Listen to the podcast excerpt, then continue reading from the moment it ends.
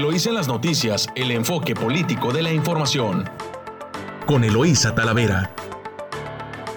Eloísa en las noticias.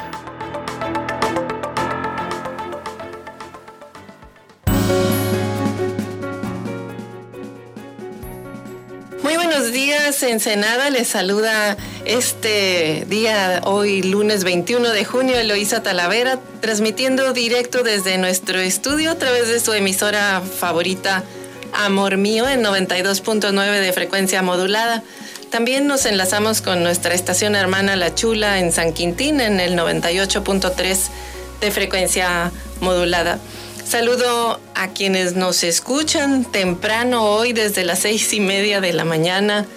Seguramente usted va rumbo a su trabajo o ya está por ahí a punto de iniciar las labores del día de hoy.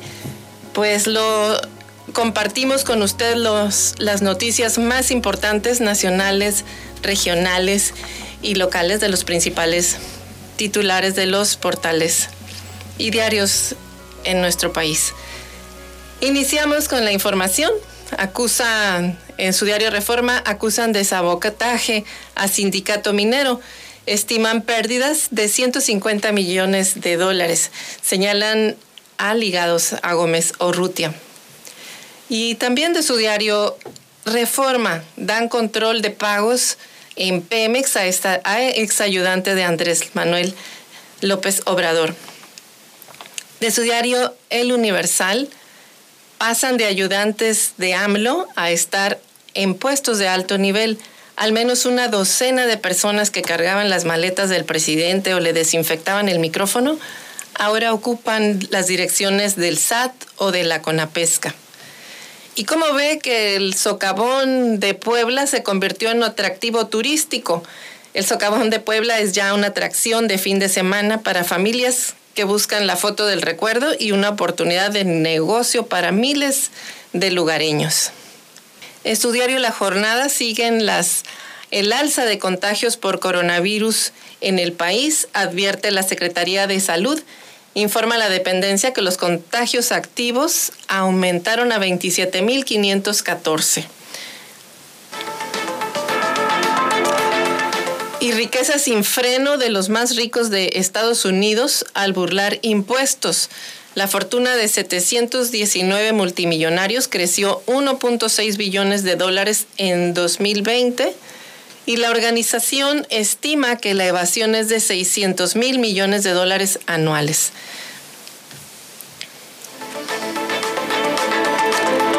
De su diario Milenio, la línea sobre la línea 12 cambiaron el riel desgastado a dos semanas de la inauguración. ICA, Alstom y Carso removieron la pieza solo 16 días antes de la, de la apertura, todo provocado por el peso de los trenes y la incompatibilidad con las vías, según el dictamen de 2015 y los directivos del metro. De su diario Excelsior, Morena otorga 2.7 millones de votos a aliados.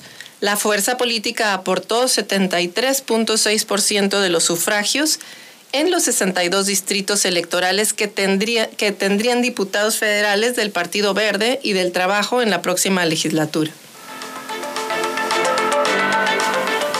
Y del financiero, reforma fiscal debe incluir combate a la informalidad Así lo dice la iniciativa privada. El Consejo Coordinador Empresarial propondrá a los empresarios que el SAT ya no le genere temor a los contribuyentes. Y en el economista, la iniciativa privada comanda gasto en infraestructura. El tercer paquete de inversión está casi casi listo. El avance de proyectos de los primeros dos paquetes de inversión público-privada en infraestructura es de 60%. La recuperación de la inversión también del sector ha sido impulsada por privados. La del gobierno está estancada. Y en el diario La Razón eh, donó Morena para vacunas 50 millones de pesos que equivalen al 3% de su presupuesto anual.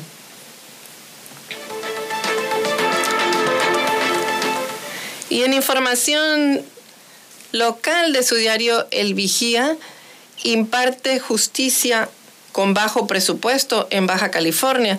De cada peso que se gasta, el erario estatal, solo 1.7 centavos se destina para el Poder Judicial, por lo que reconocen que hay rezago e insuficiencia. Y debe Baja California aplicar las 1.3 millones de vacunas Johnson. Este es un tema muy importante.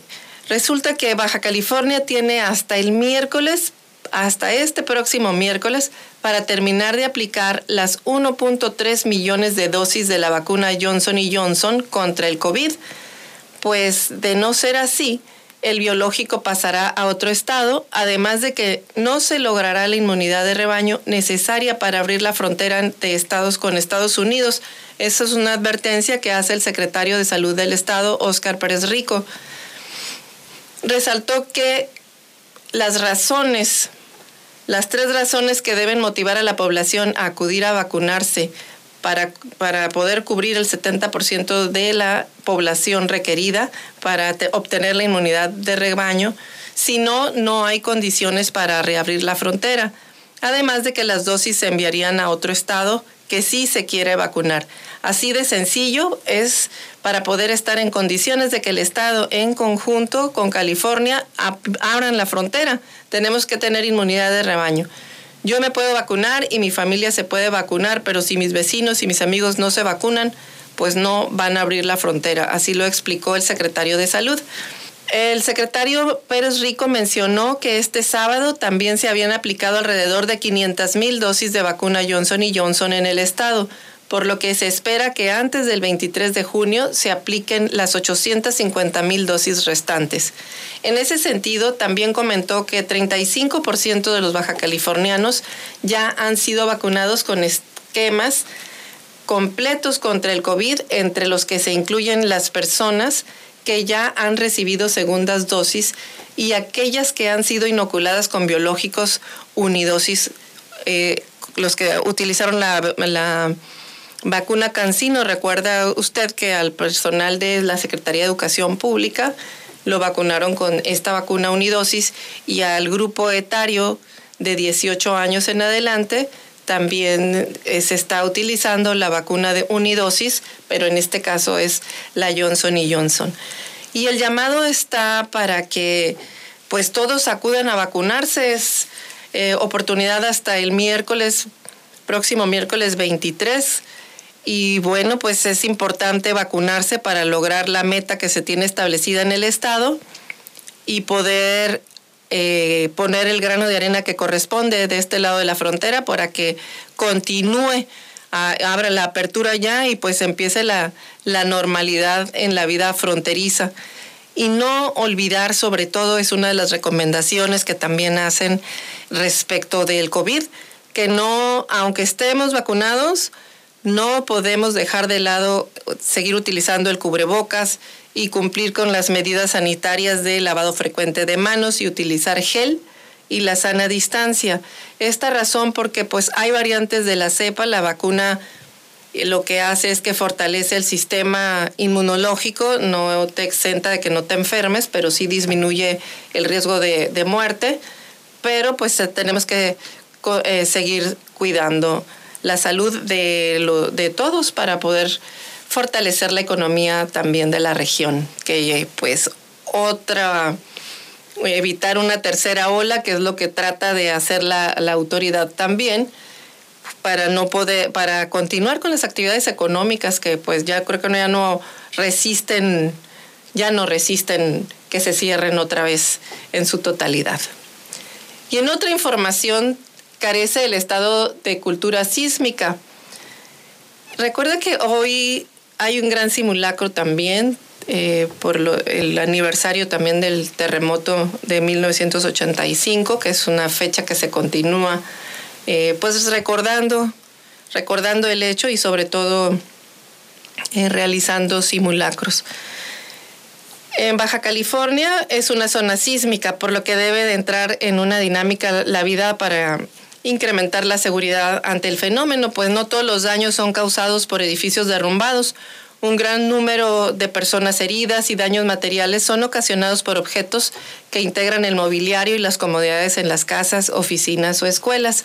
Luis Humberto Mendoza Garcilaso, quien es investigador del Departamento de Sismología de CICESE, explicó que el riesgo sísmico es la probabilidad de daño de bienes materiales y el número de personas lesionadas o muertas durante un sismo. Esto involucra, por un lado, el peligro o amenaza y, por otro lado, la vulnerabilidad. Señaló que la amenaza o peligro se refiere a cuando una concentración de personas en ciudades o comunidades se encuentran habitando cerca de fallas activas, situación que está presente en todo el norte de Baja California. El segundo elemento para calcular el índice de riesgo sísmico es la vulnerabilidad, es decir, si la, la, población, las construcciones y las ciudades están preparadas o no para atender este fenómeno. Mientras que en el último elemento de exposición, el fenómeno que consiste, consiste en valorar los costos materiales y de pérdidas humanas. Mendoza Garcilaso indicó que el riesgo sísmico varía dependiendo de la región. Por ejemplo, en el Valle de Mexicali la amenaza es mayor por la cercanía a las fallas, pero la vulnerabilidad es menor debido a las experiencias previas de sismos que les ha llevado a tener una mayor conciencia sísmica. En Tijuana y Ensenada la amenaza es menor, pero la vulnerabilidad es mayor, lo cual incrementa el riesgo sísmico. No sabemos cómo están construidas nuestras casas y se nos olvida que vivimos en una zona sísmica.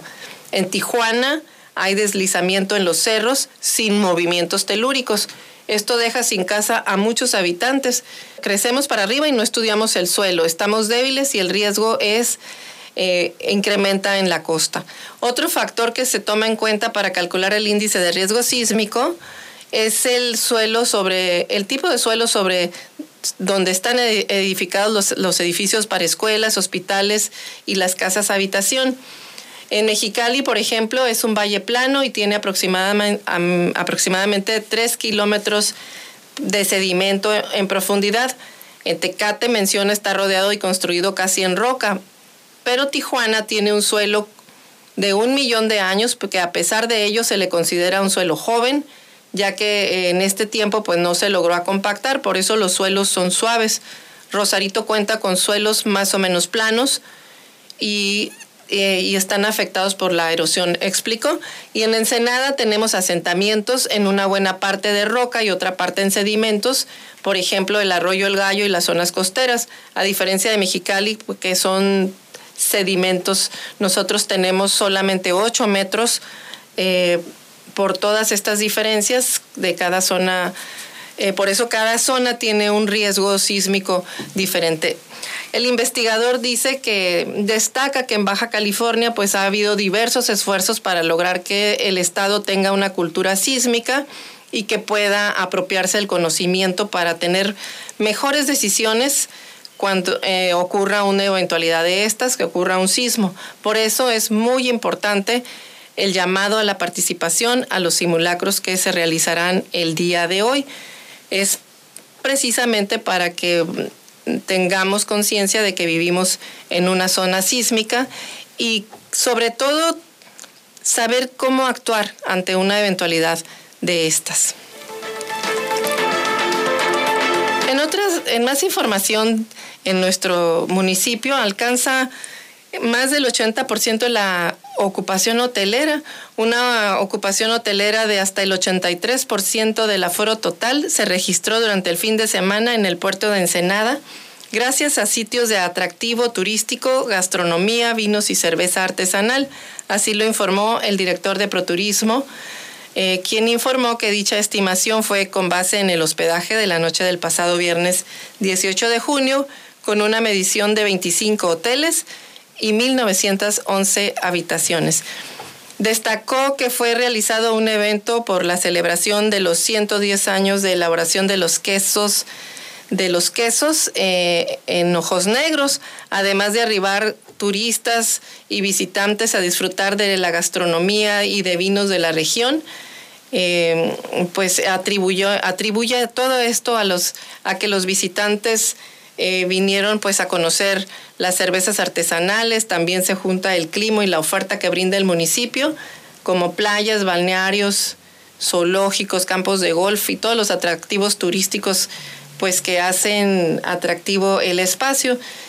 Eh, se cuidó sobre todo, siguen haciendo el llamado para que se respeten todas las medidas sanitarias y que se pueda seguir consolidando la, la economía aquí en nuestro municipio.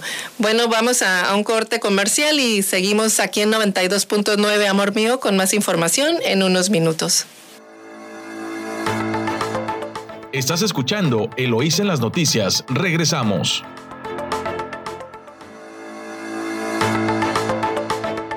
Estamos de vuelta aquí en su emisora favorita Amor Mío 92.9 Agradecemos mucho que nos esté escuchando esta mañana, usted que va rumbo a su trabajo.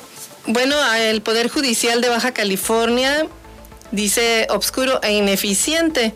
Alejandro Isaac Fragoso López, quien es presidente del Tribunal Superior de Justicia y del Consejo de la Judicatura de Baja California, reconoció que uno de los principales retos que enfrenta el Poder Judicial es transparentarse. La ciudadanía no lo conoce, no sabe a quién elige al presidente, por cuánto tiempo lo eligen, quiénes son los magistrados, cómo se llega a ser magistrado. Por ello, la transparencia, la claridad es uno de los principales retos. Así lo manifestó en entrevista en el diario El Vigía.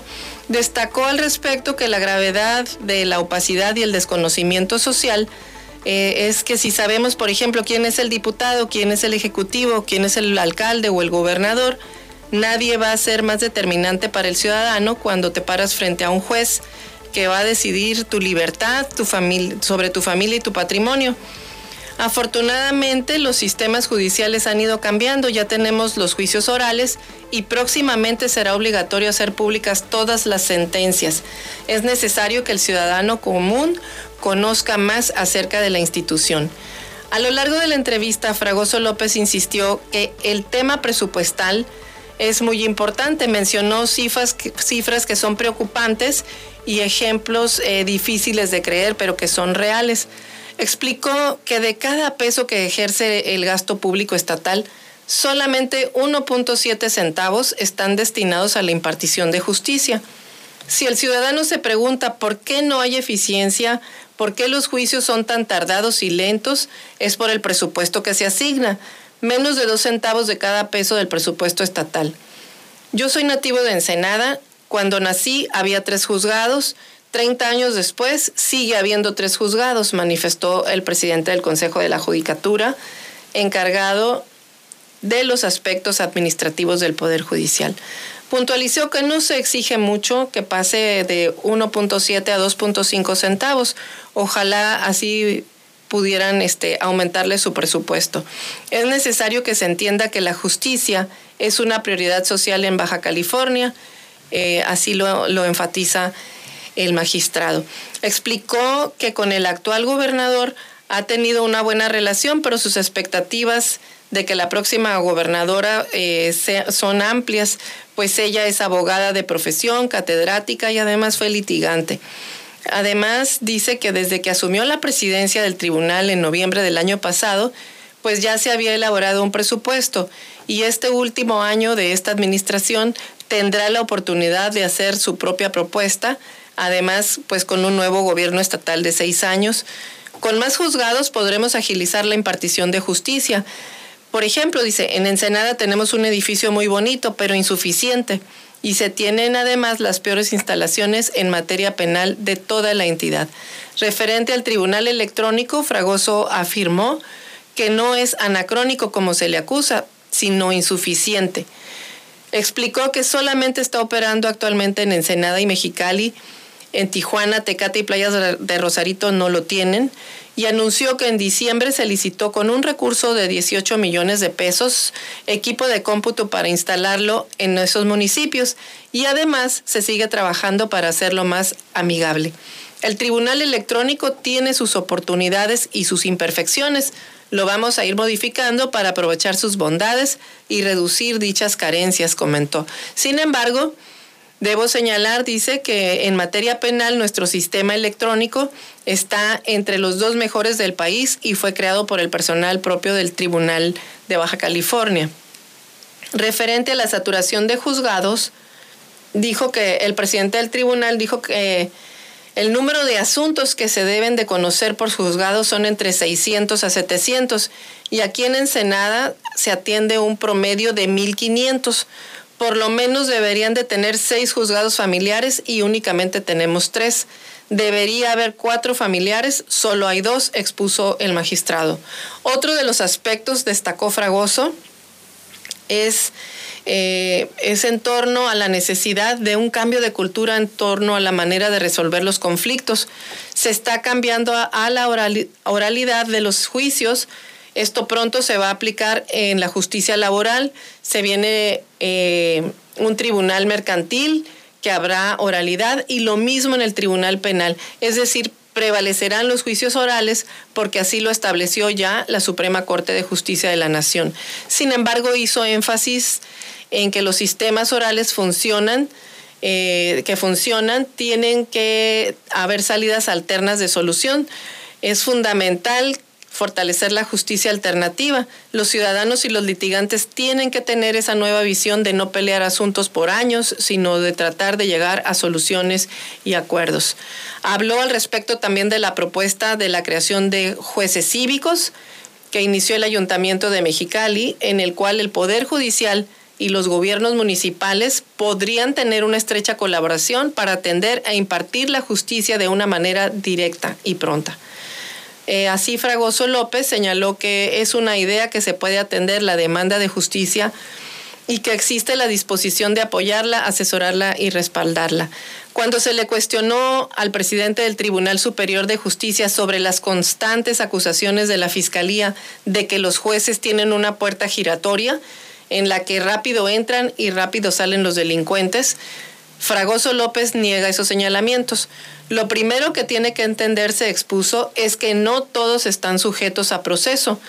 No todos los que están sujetos a proceso deben estar en prisión preventiva. Y la otra es que en ocasiones los informes eh, policiales homologados no están bien elaborados y ello no brinda solidez a, los, a los elementos que necesita un juez.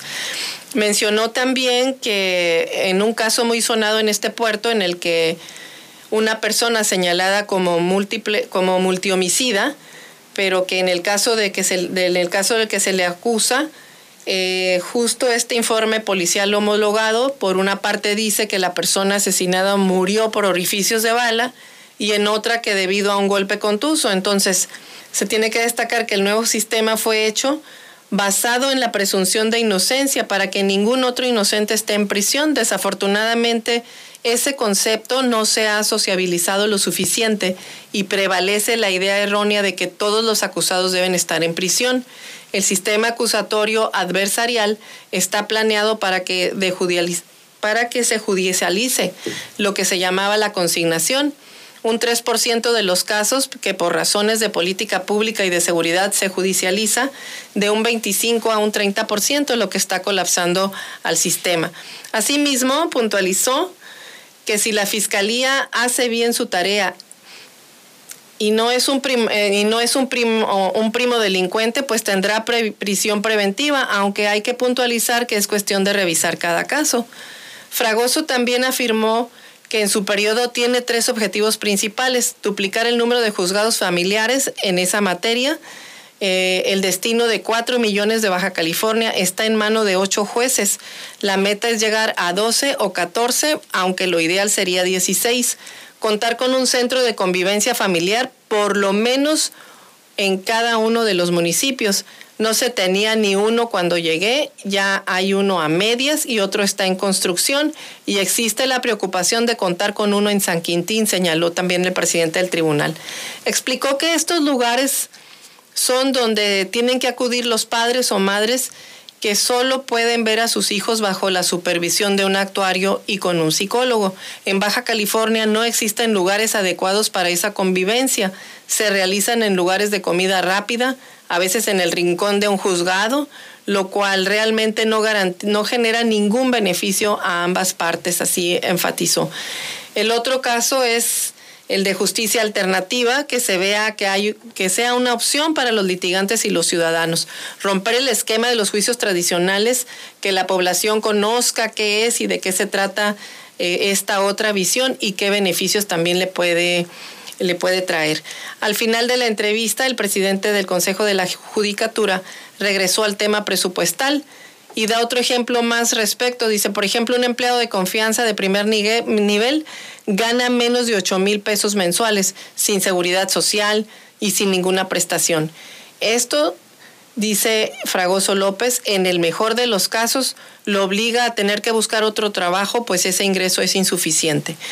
O en el peor de los casos, lo hace pues más vulnerable exactamente a otro tipo de prácticas.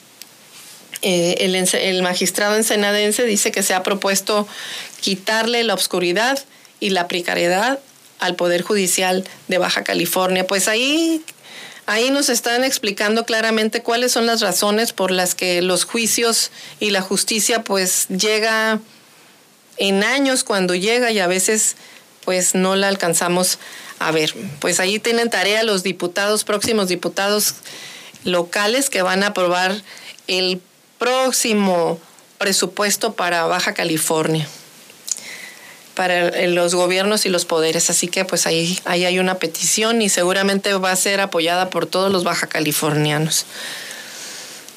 Y en otra, en otra información, supera Baja California 50 mil casos de COVID.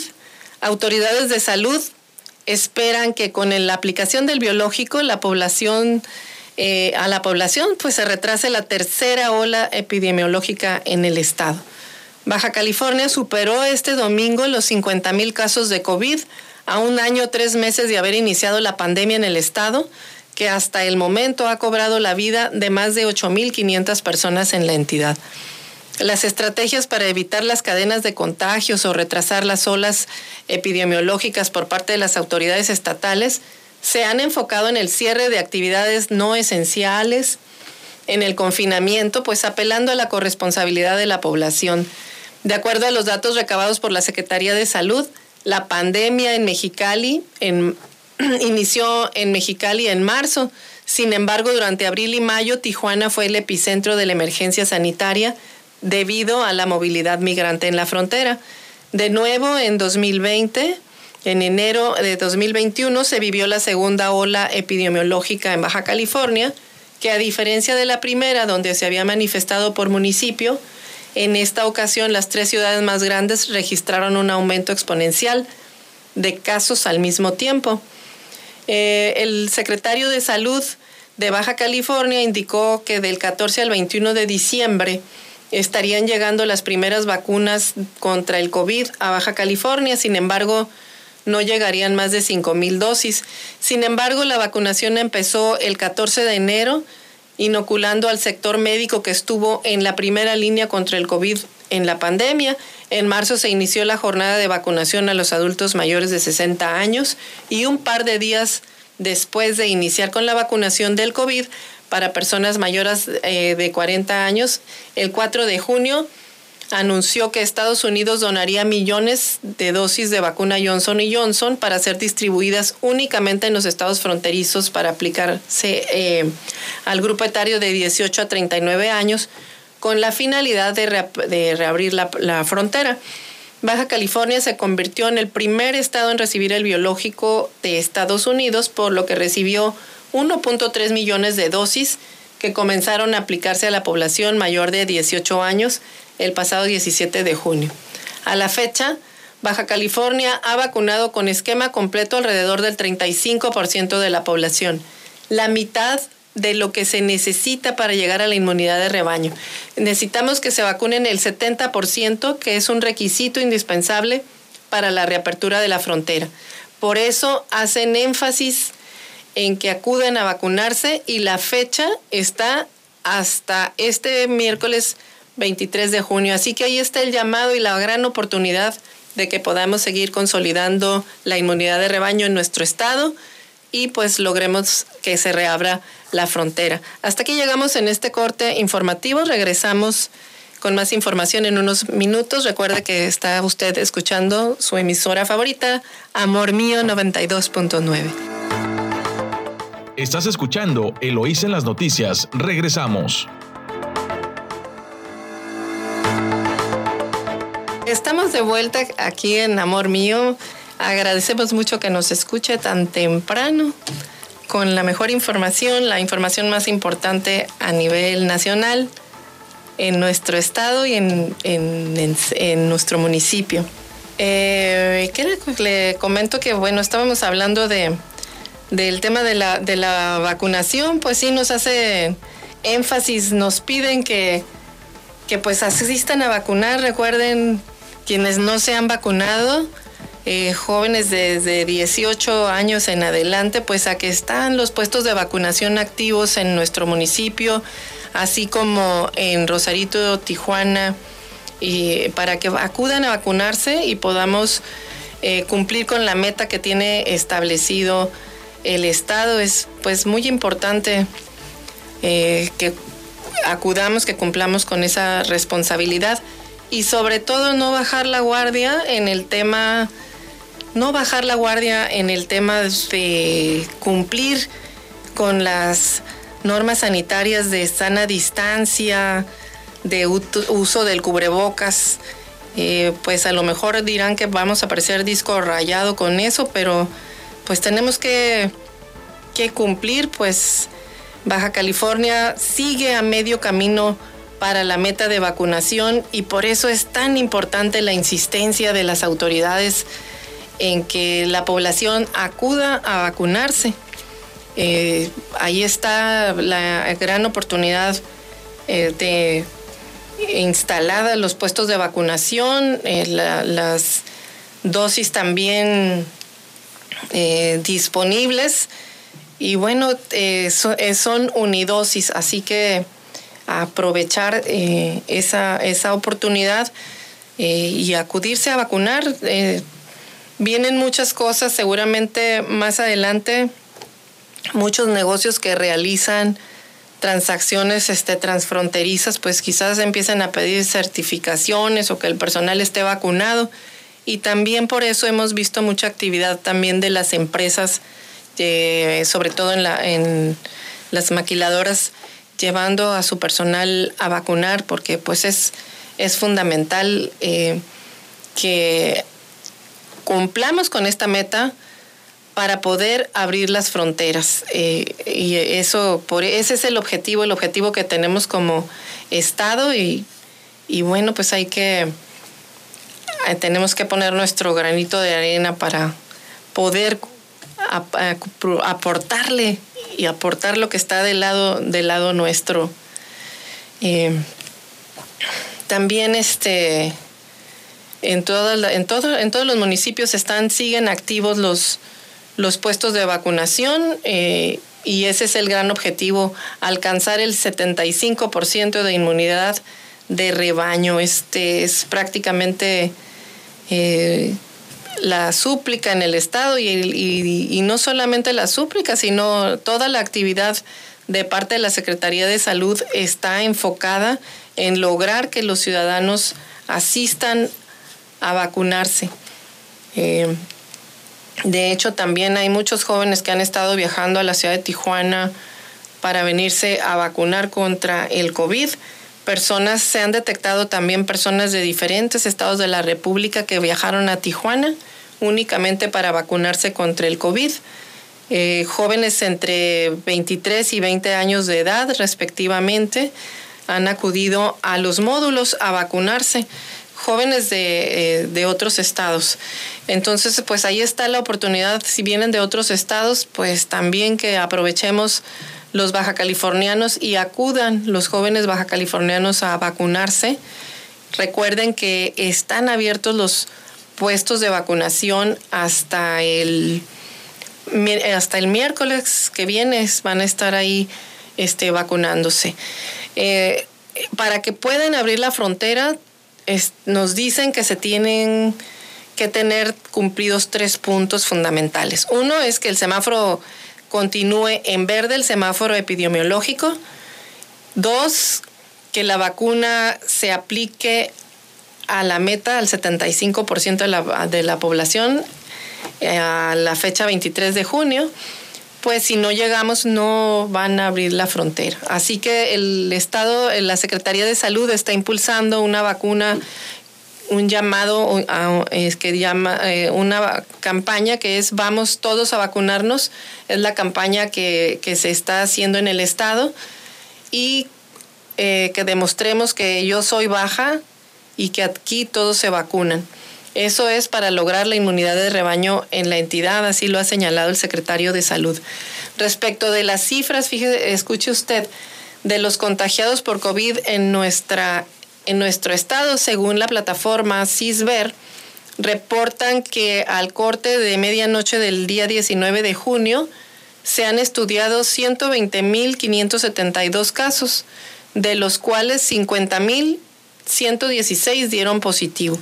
En Tijuana, eh, las personas que, que se han recuperado son 18.136 pacientes en Mexicali 19.574, en Ensenada 6.987, en Rosarito 1.098, en Tecate 1.592, en San Quintín y Vicente Guerrero 2014 y en San Felipe 715. Suman alrededor de 46.990 pacientes recuperados. En cuanto a defunciones por coronavirus, eh, reportan acumuladas 8.544, eh, de las cuales Tijuana tiene 3.879, Mexicali 3.168 y en Ensenada 1.145. Tecate 195, Rosarito 31, San Quintín y Vicente Guerrero reportaron 127 y San Felipe 9 fallecimientos.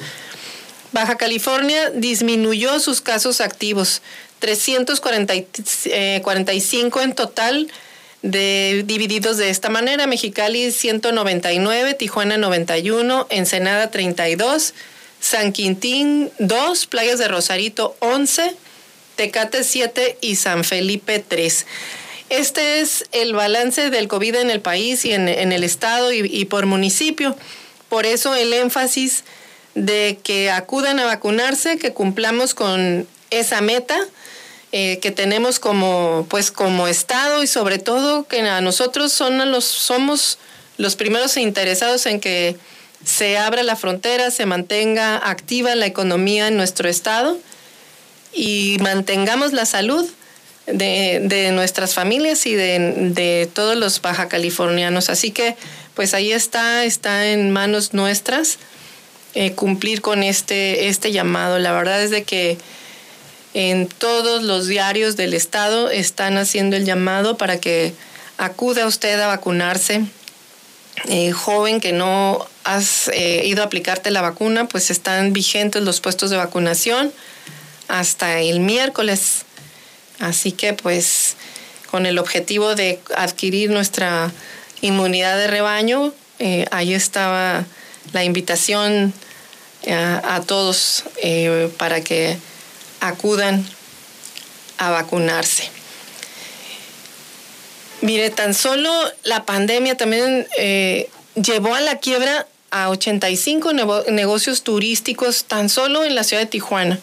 La pandemia y eh, llegó a cerrar definitivamente 85 negocios, pues ya no tuvieron ellos la capacidad económica para reabrir, así lo informó el presidente de los comerciantes turísticos de Tijuana, Julián Palombo Saucedo, comentó que algunos de los dueños de estos negocios tuvieron que buscar otras opciones, por ejemplo, eh, mudarse prácticamente a la informalidad. En el mejor de los casos, pudieron ellos eh, a lo mejor instalarse en un swap meet, pero ya no hubo las condiciones económicas para reactivar los negocios. Esos son los riesgos que están ahí latentes todavía eh, de quienes aguantaron la segunda ola, eh, eh, pues que si no hay vacunas, si no cumplimos este, con inmunidad de rebaño, pues venga una ola más de contagios y, y, tengamos, nos obliguen a cerrar y eso por seguridad, porque primero es la vida y luego todo lo demás. Así que pues seguimos en en este, en este punto que a todos nos importa. Y en otra información también, eh, desde el Congreso de Baja California, demandan sanitizantes para el regreso a clases. El planteamiento lo hizo la Secretaría de Educación del Estado. el Congreso del Estado demandó a la Secretaría de Educación que garantice la compra de insumos sanitarios suficientes para que se garantice un regreso seguro a las clases presenciales una vez que se autorice pues el regreso a las aulas. Eh, pues también depende de que le aprueben los presupuestos a la Secretaría de Salud para que garanticen la inocuidad de las instalaciones. Y mire que el regreso a clases, pues además de que tengamos a los ya este semáforo verde, al personal de los maestros y de educación vacunados y a la mayoría de la población también, no es nada sencillo la tarea de poner de pie a las escuelas que estuvieron cerrados más de un año y que muchas de ellas fueron víctimas del vandalismo. Así que la tarea para activar las clases va a ser titánica, pero pues es muy importante apoyar a los, a los estudiantes a que regresen a clases, pues muchos de ellos eh, no tuvieron quizás la pues a su disposición todos los apoyos necesarios para que pudieran tener eh, mejor este aprendizaje y por lo menos el que puedan volver parcialmente para que sean regularizados es una necesidad imperante que está ahí y pues ojalá que las secretarías, las secretarías de educación y el propio Congreso apoye con presupuesto suficiente a la Secretaría para que puedan volver a clases y no haya pretextos para que nuestros jóvenes pues no sigan, eh, no sigan tomando la, pues la educación como con los parámetros que se necesitan para que no pierdan su, su, año escolar. Pues no solamente es que pierdan el año escolar, los pueden aprobar. El tema es que los alumnos realmente cumplan con los objetivos de aprendizaje que están establecidos. Y en otra información de, estatal de, su diario El Mexicano, espera la CEMIC inversiones tras elecciones.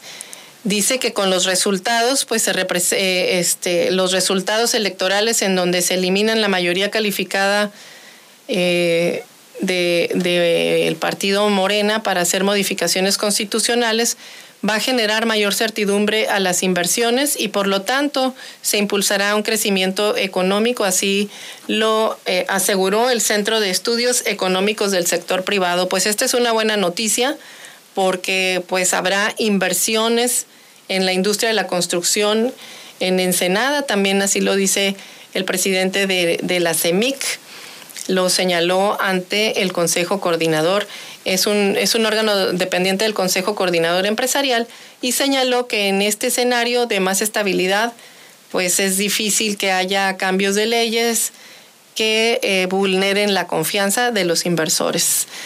Eh, hasta aquí llegamos eh, con este corte informativo. Nos vamos a, a un corte comercial y regresamos en unos minutos aquí en su emisora preferida 929, Amor Mío.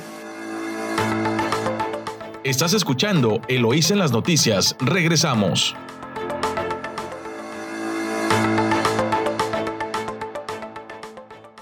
Estamos de vuelta en su noticiero Eloísa en las noticias en 929 Amor Mío, su estación favorita.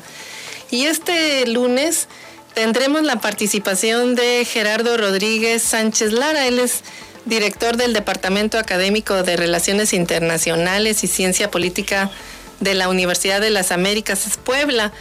Él es especialista en temas internacionales, en temas de Estados Unidos y en temas de seguridad nacional. Estará colaborando con nosotros todos los lunes. Muchas gracias Gerardo, bienvenido aquí te presento. Este, nos escuchan en nuestro noticiero desde San Quintín, Ensenada, Rosarito y por la costa hasta Tijuana y un poquito al sur de San Diego.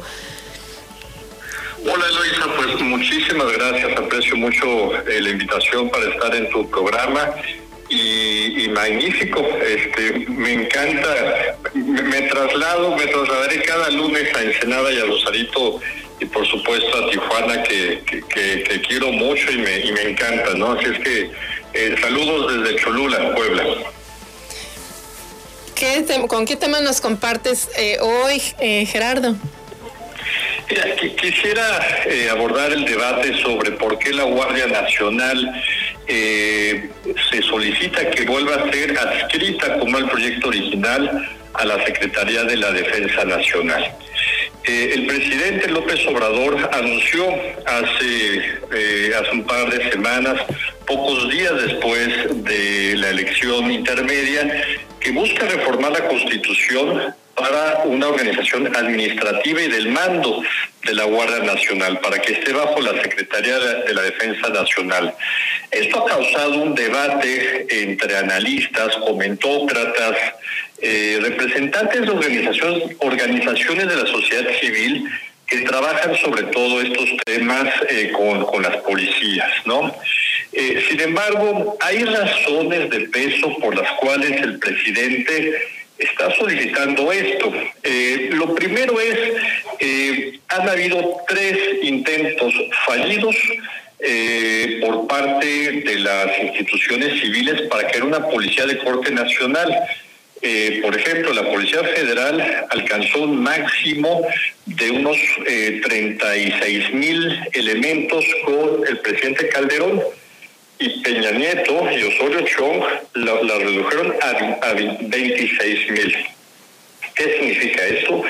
Que realmente el país no cuenta con una policía de corte nacional para ser desplegada lo mismo que en Baja California, en Coahuila, en Tamaulipas, en Michoacán, en Guerrero, en el Estado de México, en Puebla.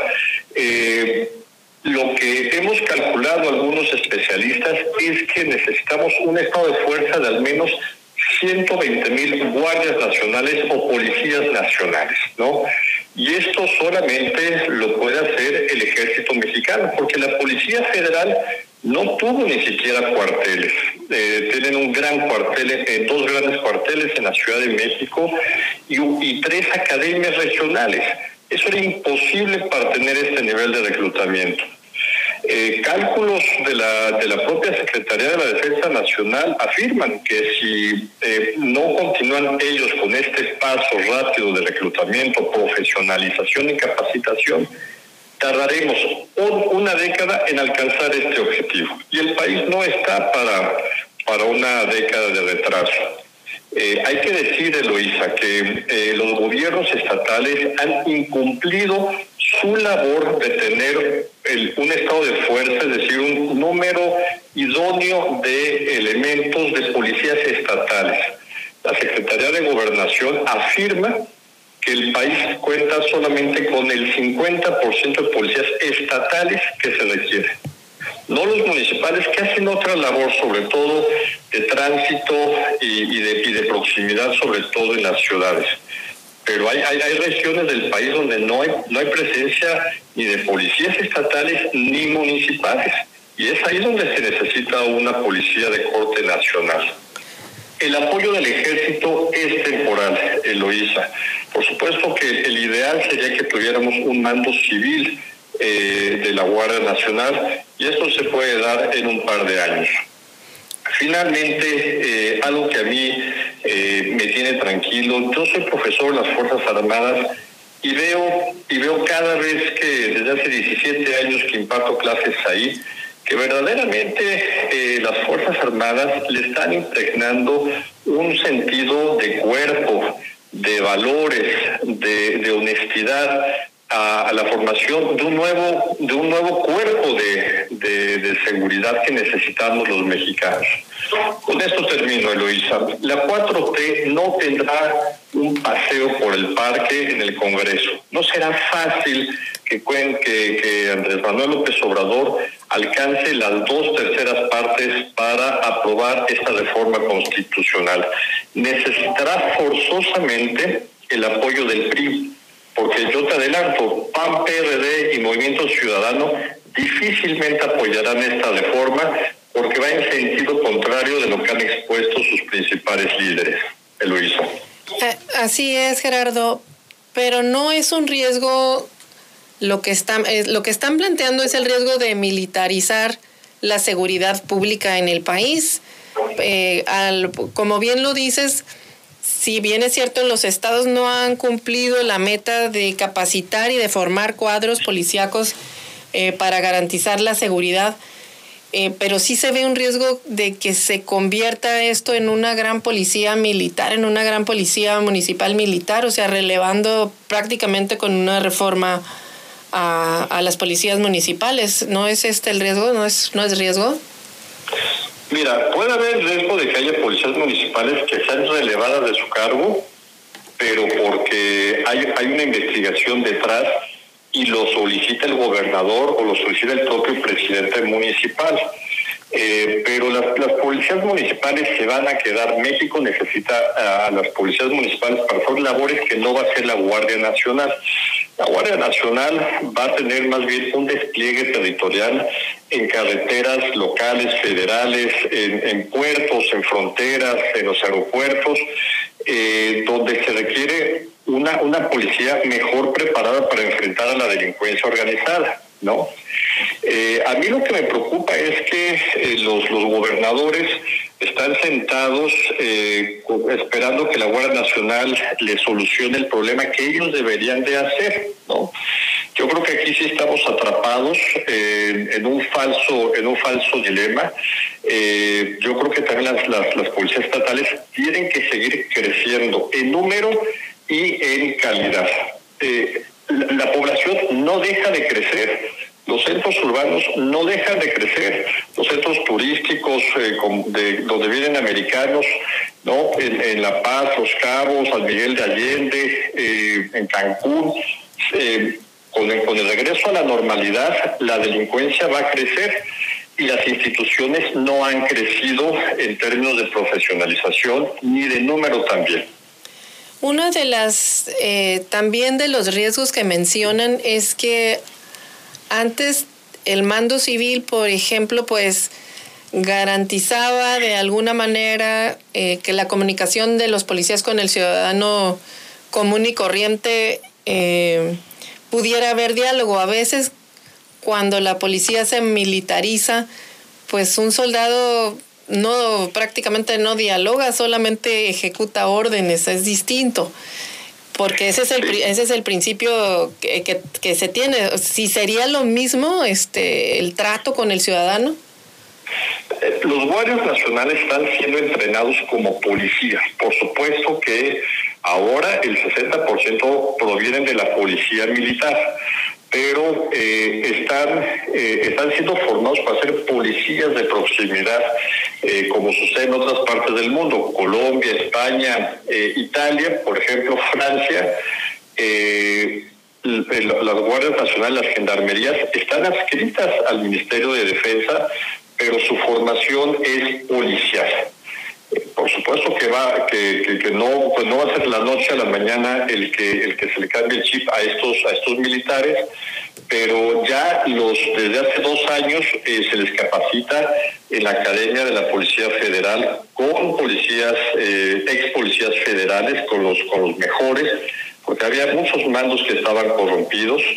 Entonces, lo que sí tenemos que exigirles que, que tengamos cuerpos de la Guardia Nacional cercanos a la gente. Por ejemplo, eh, los carabineros en Italia eh, están apostados ahí permanentemente. Lo que había sucedido antes con la Policía Federal, con los eh, con la Gendarmería y con la Policía Militar en los sexenios anteriores, es que los, los, los movían ¿no? Entonces ahora estaban en Michoacán, después en Tamaulipas. La gente no conocía quién era el, comando, el mando de, la Guardia Nacional, al cual le pueden pedir apoyo para intervenir en algún delito, no solamente de la delincuencia organizada. ¿no? Entonces, eh, comprendo la, la, inquietud, tu inquietud y la de muchos otros analistas, pero eh, necesitamos formar ya rápidamente esta organización. De lo contrario, eh, la delincuencia organizada y el crimen común eh, seguirá siendo rampante en nuestro país, Luis. Sí, es que vemos, por ejemplo, pues que cada vez le encargan más tareas de seguridad al ejército. Ahora ya tienen la seguridad también de los puertos y el hecho de que eh, se esté pidiendo la reforma también para que lo que se había dicho en un inicio de la creación de la Guardia Nacional, que el mando iba a ser civil y ahora que siempre no, pues como que sí, este, pues pues alerta, ¿no? Aprende alertas de, de muchas personas que pues sí tienen, pues ven el riesgo de que se militarice el país.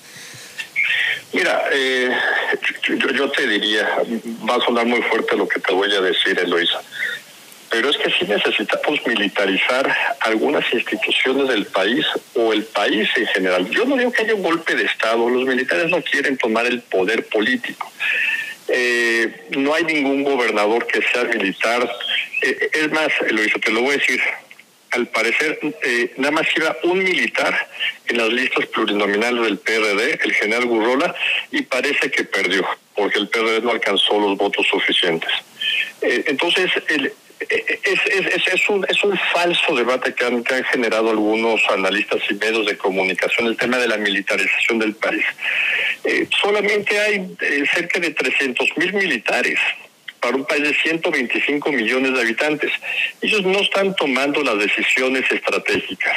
Eh, por supuesto que están participando en proyectos, eh, proyectos muy importantes, pero se, regresarán a, sus cuarteles, se les darán otras misiones y los ejércitos en el mundo, dado que no tenemos un escenario de guerra, es una fuerza preparada, entrenada, disciplinada, con recursos, con este, con, con camiones, con aviones, con helicópteros, con capacidad de movilización que, que no tienen otras instituciones del país.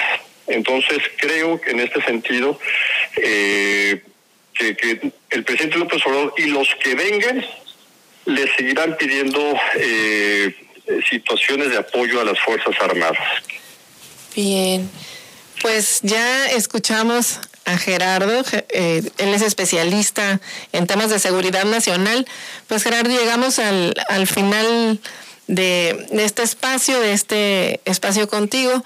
Agradecemos mucho pues que nos des luz sobre esto que viene a discusión y que la verdad pues ha generado, has generado mucha inquietud en todo el país.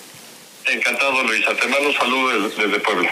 Muchas gracias y muchas gracias a, usted que nos escucha aquí en 92.9 Amor Mío. Lo invitamos a un corte comercial. Regresamos en unos minutos. Gracias por escucharnos. Estás escuchando Eloísa en las noticias. Regresamos.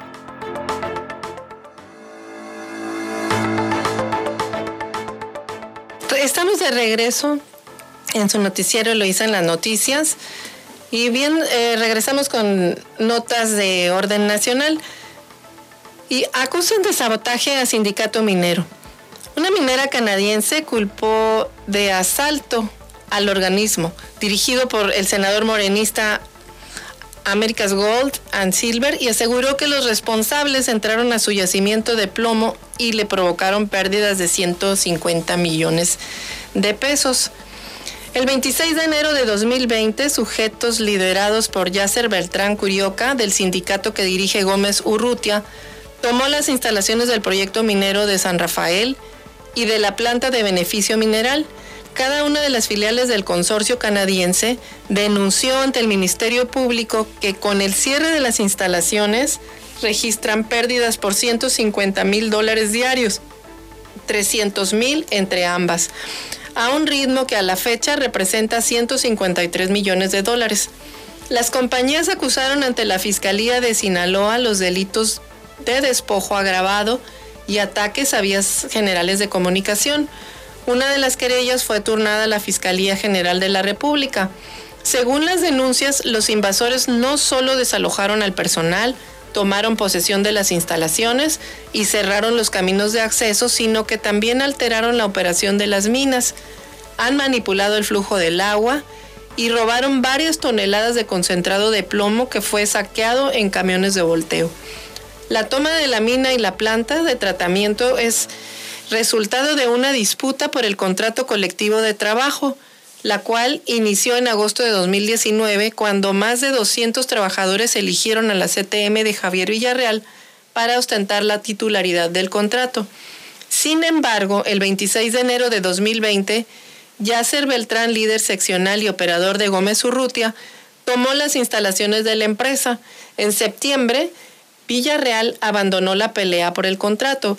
Fue entonces cuando el Sindicato Nacional Minero Metalúrgico Frente, cuyo secretario general es Carlos Pavón, eh, disputó el contrato colectivo al gremio de Gómez Urrutia.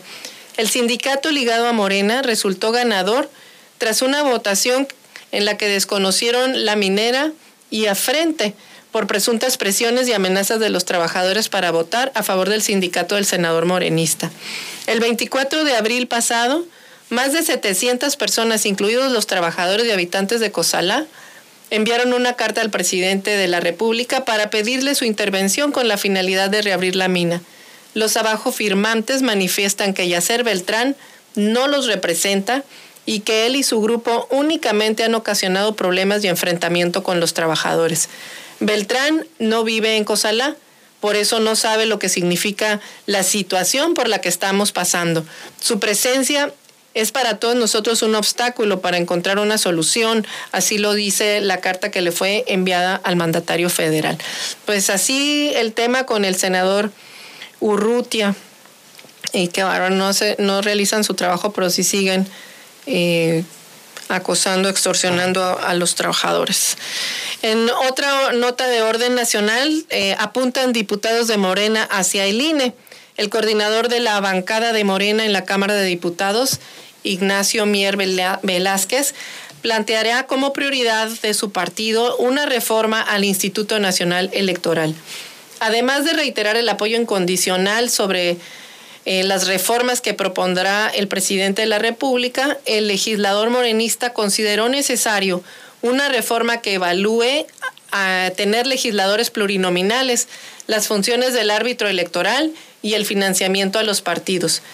Creo que lo que se refiere eh, a profundizar es que el árbitro electoral en la fiscalización, en el financiamiento a los partidos políticos y en el número de diputados que integran la Cámara de Diputados. A través de un comunicado, el líder del Congreso planteó que el INE se, eh, eh, el INE se desvió de sus funciones de árbitro y de garante del proceso electoral en su forma técnica y operativa. Ahora el INE interviene para poner y quitar candidatos. Son decisiones desproporcionadas y en función de intereses y de grupos de poder. Así lo dijo y esto ya no puede seguir sucediendo en el país en un país democrático, maduro, como demostró en las pasadas elecciones. Mier Velasco adelantó que pondrá a consideración de un grupo parlamentario que se incluyan estos temas en su agenda prioritaria del próximo periodo legislativo además de las propuestas del presidente en materia eléctrica, electoral y de Guardia Nacional. Pues, escuche usted, en la agenda, en la agenda del Congreso están planteando el presidente de la República estos, estos cambios. El, el INE es un organismo ciudadano. Los ciudadanos a través de eso, esta organización de consejeros electos, consejeros electorales, ciudadanos electos y la convocatoria que organizan para una elección en la que convocan a, los ciudadanos a través de, sorteos, son convocados y son capacitados y son quienes llevan el proceso eh, con toda transparencia, pues ahora quieren que dependa del gobierno. Eso es lo que se va a estar discutiendo en este próximo periodo eh, en el Congreso. También plantearon la disminución de los 200 diputados plurinominales. El argumento es que son muchos y que cuestan muy caros. Sin embargo, es importante mencionar que las minorías en el país también tienen que tener voz y voto dentro del Congreso, tienen que ser escuchadas nos, nos cuesta trabajo entender cómo alguien que era minoría eh, estaba interesado por la, por la representación democrática y una vez que accede al gobierno, pues ya no les interesa, ahora quieren tener el control absoluto y se escudan bajo el argumento de que son muy caros. Quizás haya eh, inconformidad en cómo los partidos políticos eligen a los plurinominales, pero ese es otro tema. Ese es un tema de la vida interna de los partidos y que eh, el ciudadano más bien lo que tiene que hacer es exigirle a los partidos que pongan a las que pongan a las, las mejores propuestas que puedan apoyar al desarrollo del país, pero eso es otro tema.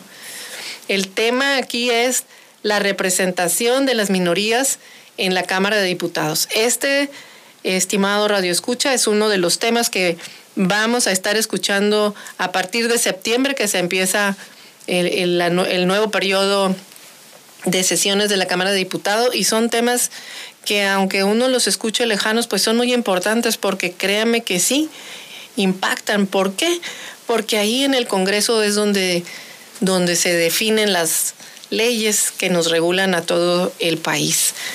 Por eso es importante. El otro tema es también eh, que los mandos de la reforma constitucional para que la Guardia Nacional pase al, al ejército es otro tema que también está pues dando mucho de qué hablar, prende muchas alertas porque al principio de este gobierno se mencionó cuando se le aprobó por un, prácticamente por unanimidad en el Congreso al presidente de la República la creación de la Guardia Nacional porque se dijo que el mando iba a ser civil y ahora resulta que va a ser militarizado, que la reforma es para que sea militarizado.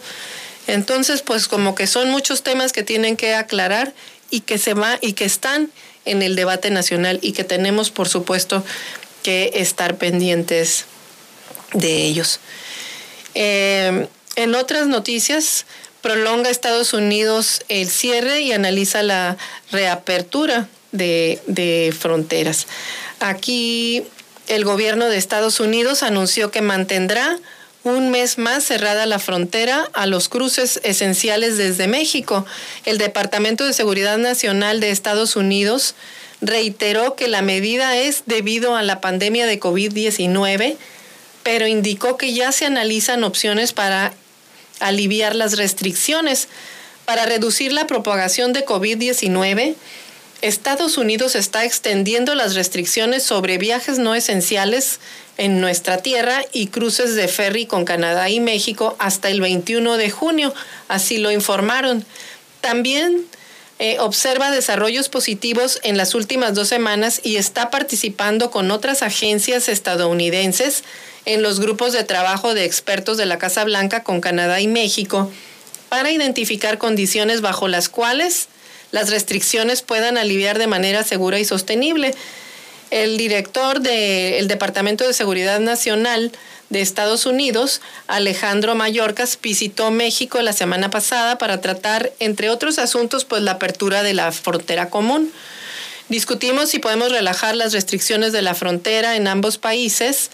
Reconocemos también el problema de salud, pero entendemos las consecuencias económicas de las restricciones, no solo a las comunidades fronterizas, sino también a las de Estados Unidos. Así lo mencionó Mallorcas el martes después de la reunión de, con funcionarios mexicanos. Estamos viendo la situación eh, de mucho cuidado diariamente. La Casa Blanca anunció también la formación de grupos de trabajo para estudiar los problemas eh, y que eh, las soluciones pues estén en proceso. Asimismo, llega a México 1.3 millones de vacunas Johnson y Johnson que serán administradas, lo, dijo este, el presidente de Estados Unidos. Sobre todo se van a administrar en 39 municipios de los seis estados fronterizos. Las restricciones en la frontera se han mantenido vigentes desde el 21 de marzo de 2020 y bueno, pues esto pues sí nos ha afectado también de manera importante la economía, no solo en México, sino también en Estados Unidos. Y bueno, pues aquí llegamos a, la final de esta primera emisión de Eloísa en las noticias a las 6.30 de la mañana. Esperamos eh, que nos escuche puntualmente todos los días, que tenga usted excelente inicio de semana, muy buen día y nos vemos mañana. Muchas gracias. Gracias por escucharnos aquí en su emisora favorita Amor Mío 92.9 y en La Chula en San Quintín en el 98.3 de frecuencia modulada. Hasta luego, buen día. Eloísa en las noticias, el enfoque político de la información. Sintonízanos todas las mañanas de lunes a viernes a las seis y media en Amor Mío 92.9 FM y La Chula 98.3 FM. Visítanos en eloísenlasnoticias.com.